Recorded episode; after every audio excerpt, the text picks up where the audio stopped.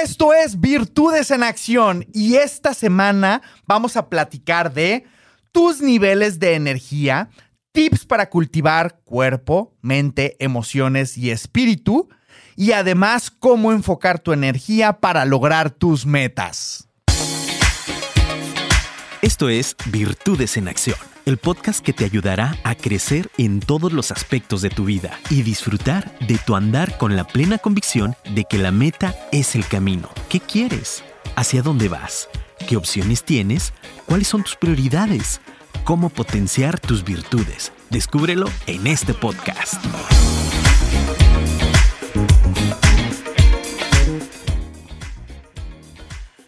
Hablemos de niveles de energía.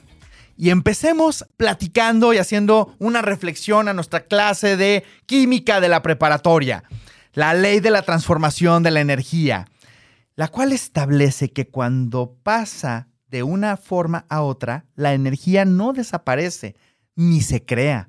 De la misma manera que cuando la materia pasa de un estado a otro, cambia su energía. En otras palabras, entendiendo que la materia es energía, la energía no se crea ni se destruye, solamente se transforma. ¿Esto qué quiere decir? Que sí somos el alimento que transformamos en energía dentro de nuestro organismo. También somos lo que hacemos y lo que producimos cuando le ponemos a algo nuestro esfuerzo y energía. Es decir, nosotros también nos estamos transformando continuamente, ya sea en una versión más plena de nosotros mismos o en una versión limitada de lo que podemos ser. Estamos en continua transformación con nuestras decisiones momento a momento. Nuestros resultados no se crean ni se destruyen, solamente se transforman. El peligro es que a veces no somos conscientes de cómo estamos transformando nuestra energía y por ende hay inconsciencia de los resultados que estamos consiguiendo. Por eso, en esta semana te voy a dar tips para cultivar tu cuerpo, tu mente, tus emociones y tu espíritu. Y para hacer esto vamos a empezar con una analogía. Quiero que te imagines ese árbol que siempre que pasas lo ves, te encanta, está frondoso, tiene los colores que te gusta, el tronco de la manera que te gusta y usualmente lo admiramos, pero estamos admirando solamente lo que se ve, cuando lo más hermoso es lo que no se ve, sus raíces. De la misma manera pasa con las personas. Solemos admirar a las personas por lo que se ve, por lo que son, por lo que alcanzamos a percibir, pero no por sus raíces. ¿Y cuáles son sus raíces? Bueno, cómo han cultivado su mente, cómo han cultivado su espíritu, cómo han cultivado sus emociones y cómo han cultivado su cuerpo.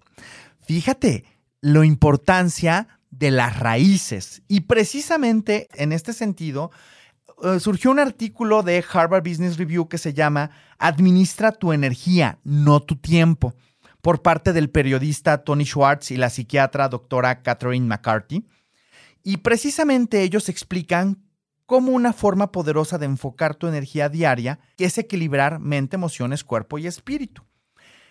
Te voy a dar varias sugerencias y tips para cada uno de estos aspectos, empezando por la mente. Para cultivar la mente es de vital importancia que reduzcas las interrupciones mientras trabajas en actividades que requieren altos niveles de concentración.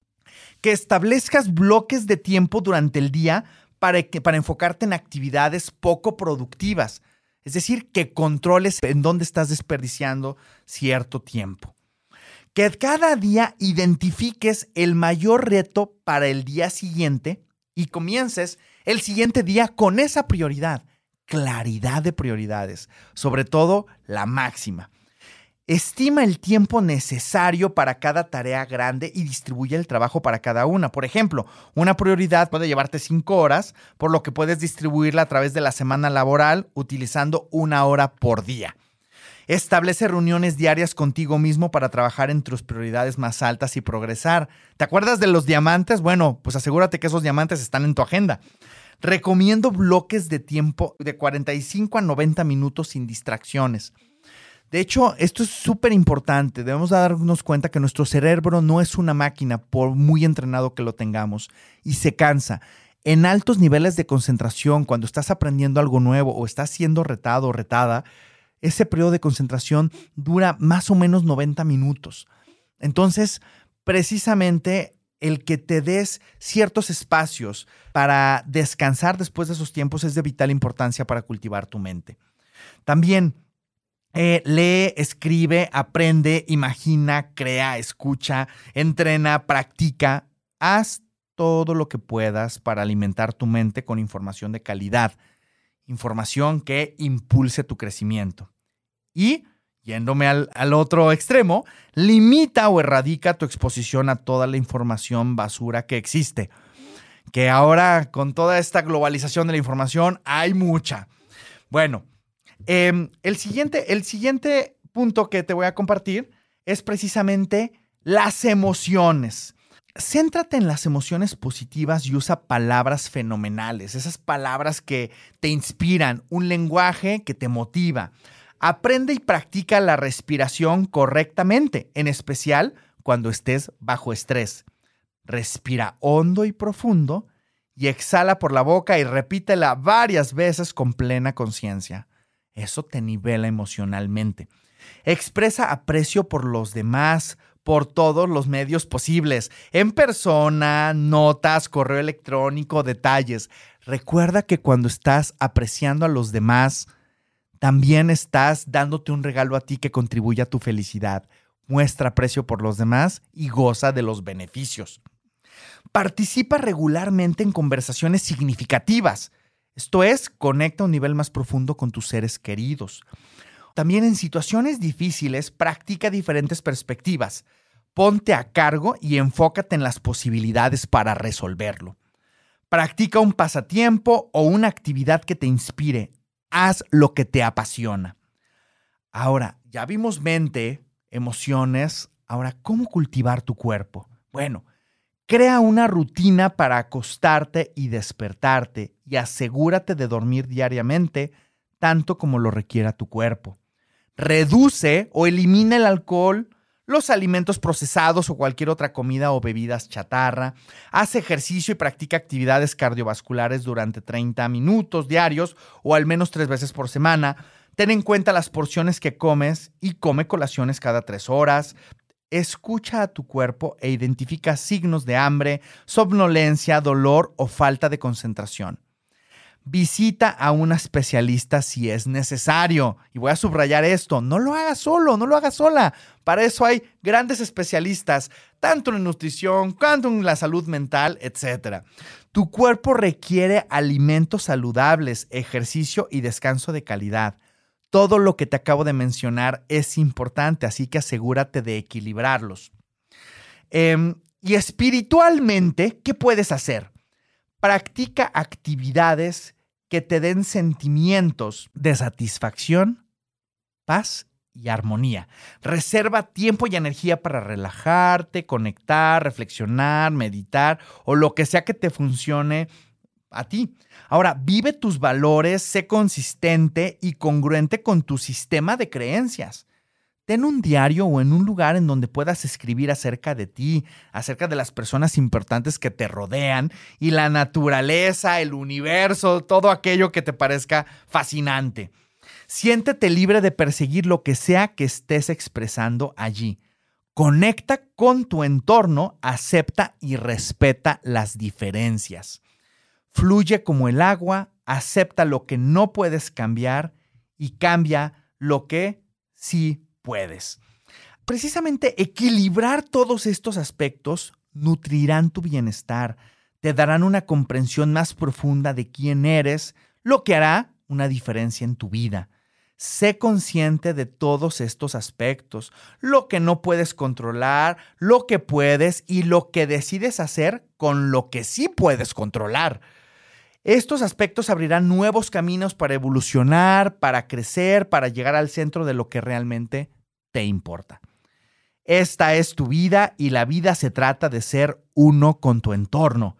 Fortalece tus raíces y sé uno con tu entorno.